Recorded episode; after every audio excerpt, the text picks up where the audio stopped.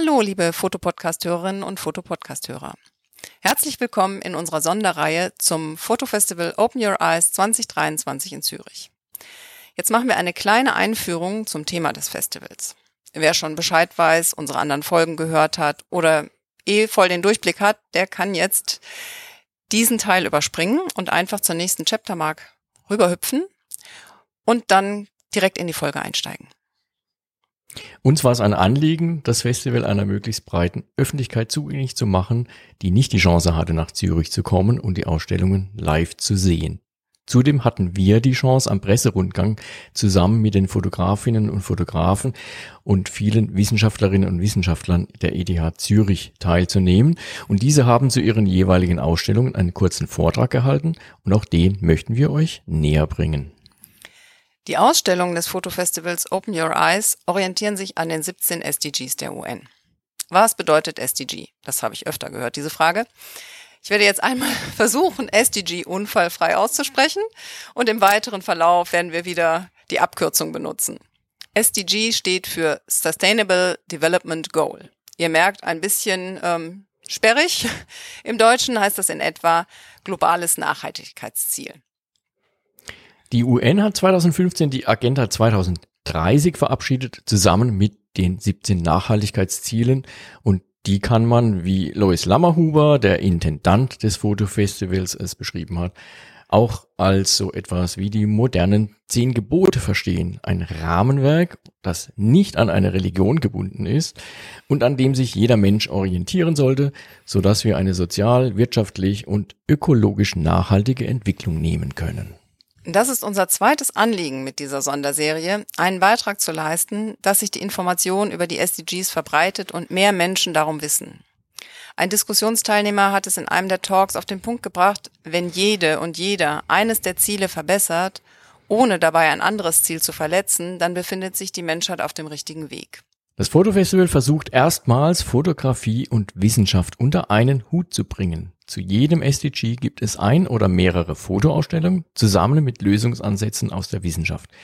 Die Fotoausstellungen zeigen zum jeweiligen SDG, was es noch zu tun gibt oder auch, wo sich bereits etwas bewegt, während die ETH zeigt, wo der Forschungsstand ist. Viel Spaß also mit unseren Episoden zu den SDGs und schaut auf alle Fälle in die Show Notes, denn da haben wir alle Ausstellungsbilder hinterlegt, sowie Informationen zu den Protagonisten der jeweiligen Sendung.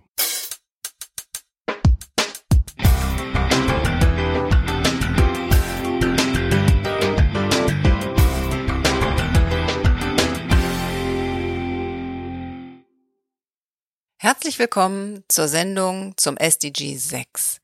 SDG 6 ist sauberes Wasser und sanitäre Einrichtungen. Zu diesem Thema gibt es eine Ausstellung, die ist direkt am Zürichsee, sehr passende Stelle dafür, dass äh, der Kontrast ist unglaublich. Diese Ausstellung ist von Randy Olson, der hat überall auf der Welt Plastik, verschmutzte Gewässer, Berge von Plastikmüll fotografiert und Lois stellt ihn vor und stellt auch einen, seinen Gesprächspartner vor.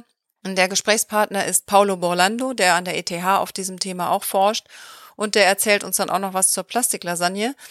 Ich wünsche euch viel Spaß und äh, viele neue Gedanken über Plastik.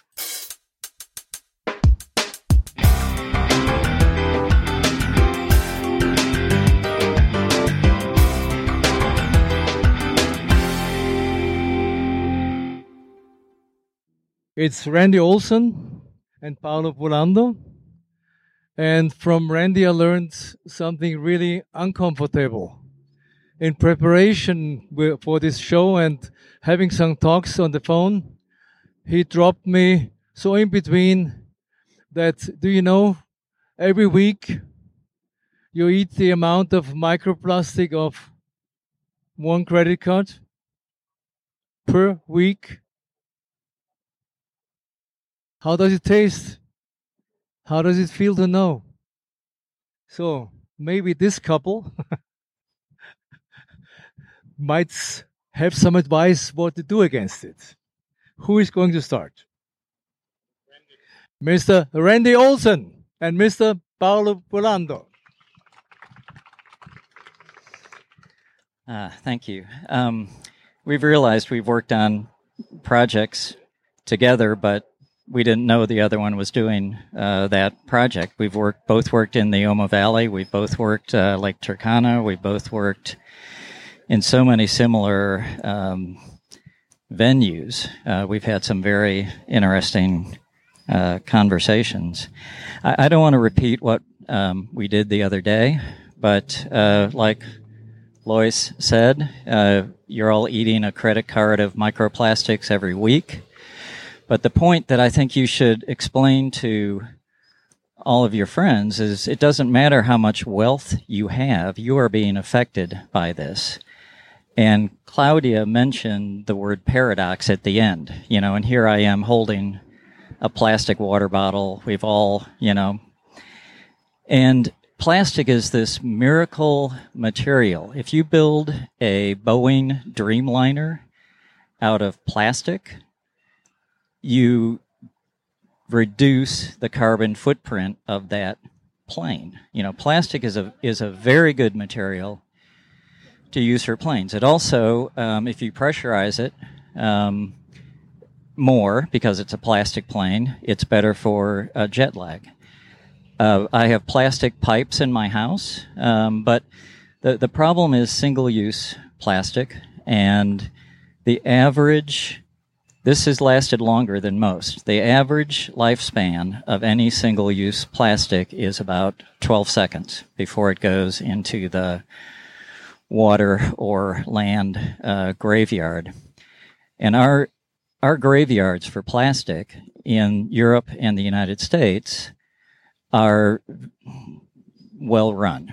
You know, so United States has 2% mismanaged plastic waste. But we're also producing more plastic than we ever have before with frack gas going into these cracker plants coming out as polyethylene uh, pellets. And those are primarily shipped to Asia and it's 90 some percent single use packaging. So when, when the plastic we produce from frack gas goes over to Asia that has 80% mismanaged plastic waste, the, the point of, I think the main point of what I was trying to photograph is there are people crawling like ants all over the planet picking up this plastic waste that's thrown everywhere in Asia, and the implications of that are are pretty large. So we produce it, we send it to Asia, they throw it on the ground, goes in the river systems, goes in the ocean, goes in our fish, comes back to our bodies. Doesn't matter how much money you have. There are five river systems in Asia that produce most of the plastic waste. And the thing that was surprising about doing the research on this, and we were early on this story, uh, no one was talking about this. And when we're talking about science and photography, science knew about this. They were doing all sorts of papers about how we are screwed with plastic, but no one from the general public was reading it. But I started reading it, and uh, the research I was doing, no one was aware of the problem. And when I hit the field, that's when the uh, maxim came out that there's going to be more uh, plastic than fish in the ocean by 2050, and that got people's um, attention. So we, this was a well-timed story. You know, a lot of editors and a lot of involvement in making this work. But the dynamic that was surprising to me is these. So, okay, so there's a rush to the cities. This has been happening for a century. Um, the largest migration in human history is from rural to urban in China. So rural is not working all over the world. And when you go from rural to urban, often people are running to urban centers because rural isn't working for them, but they don't have anything to do. They don't have a place to live. So when uh, Renee was talking about living in a 10 by 10 uh, little space, that's what a lot of the people who get swept up in the informal plastic industry, that's their living conditions. Uh, I photographed this in the Dharavi uh, slums. So you have a small space, and you the informal plastic waste industry is always hiring, so you get sucked up into that. So you're picking up plastic all over the place. But where are you going to put it? Because to make money, you need huge quantities, bales of plastic. So what happens is everyone has their job. You know, someone goes, someone has a, a contact at a hospital. They get all their plastic waste. They drag it to a place. Everyone has their own kind of connections. Someone's chipping, someone's melting, someone's sorting green bottle caps from blue bottle caps. And, but when you don't have an official space to do this and it needs to be cleaned, you drag it to a watershed. So this picture over here, if you get a chance to look at it, is what's going on. They're sorting red from blue from other colors, but the overburden, the stuff that China will not take, is huge. And that overburden gets blown into these watersheds, it goes into the ocean.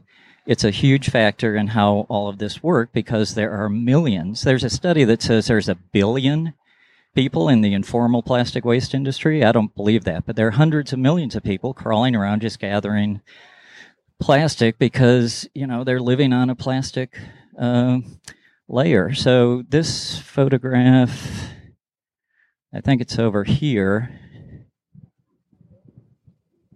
Yeah. So this is Bangladesh and it's the winter. So this is one football field of plastic sorting.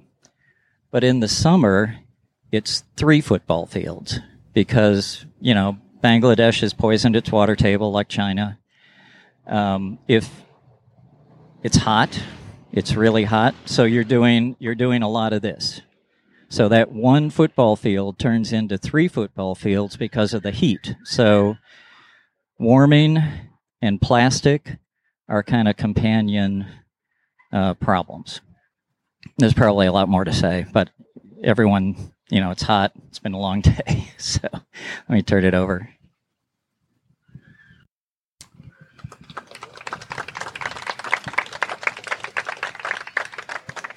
Thank you, Randy, and congratulations for the magic pictures. They tell us a lot um, about the problem of plastic. I'm not uh, working on plastic in rivers as a scientist, but I'm working on water resources management. And I had a chance to witness plastic in rivers while I was working in Jakarta at a project which is was part of the uh, joint venture between ETH Zurich and uh, Singapore authorities. ETH established uh, with the help of the National Research Foundation of Singapore a research center in Singapore called the Singapore ETH Center. And in one, the first batch of projects, together with other colleagues, landscape architects, uh, um, eco- ecologists, we try to uh, face the problem of how can we revitalize the Ciliwung River, which is a small river, about 90 square kilometer of drainage basin, so about the size of the Lake of Zurich, uh, that is essentially uh, collecting not only plastic, Plastic is a great proportion of what it collects, but also garbage. And I could observe on the embankment of the river really plastic layers. You see a layer of soil, which has been deposited eventually during the last flood, then a layer of plastic, and then another layer of soil. And one of my colleagues defined it a plastic lasagna. And because I come from Italy, you know, that sounds to me not very uh, edible, but still something which uh, gives the idea of how the amount of stuff which is delivered into the river is uh, uh, damaging the, the entire uh, river system. So, dealing with water resources management is not necessarily directly affected by the plastic, but of course, if you have plastic, it's difficult to revitalize a river. And there is no way out of this. Uh, then uh, promoting education, promoting respect for the for the system, recognizing that uh, water uh, systems, river systems, provide services for our benefit. You know, they are called the so-called ecosystem services, and so the problems are connected. Plastic is one part of it. Uh, water carrying plastic is another part of it, and the management of the water that uh, we plan, we design, and especially is uh, promoted by authorities is another component of the of the huge problem. So I could witness this, and to be honest, I asked myself, do we have a solution? I don't think we, we have a solution in sight it, because whenever you start from one point uh, and you try to go around and close a circle, you find a, a spot within the circle in which you're stuck. And so that would be another starting point. And then you proceed and say, okay, let's start from another point. And, and again, you're stuck at another point where you don't have a solution. Unfortunately, it's not a positive message, but it's a, a word of concern that I hope uh, my students are getting. Also, thanks to the images of photographers like Randy, and uh, and I hope that uh, we all together collectively are able to influence our neighbors. Also, in the very developed Switzerland, where the fraction of bottles collected is about uh, 90 or 95 percent. So we are champions in this respect. Uh, and when we all we can all convince our neighbors to to do something uh, to respect more water uh, river systems uh, and help the authorities, those authorities that are eventually illuminated, uh, to find better way to manage water resources. Thank you.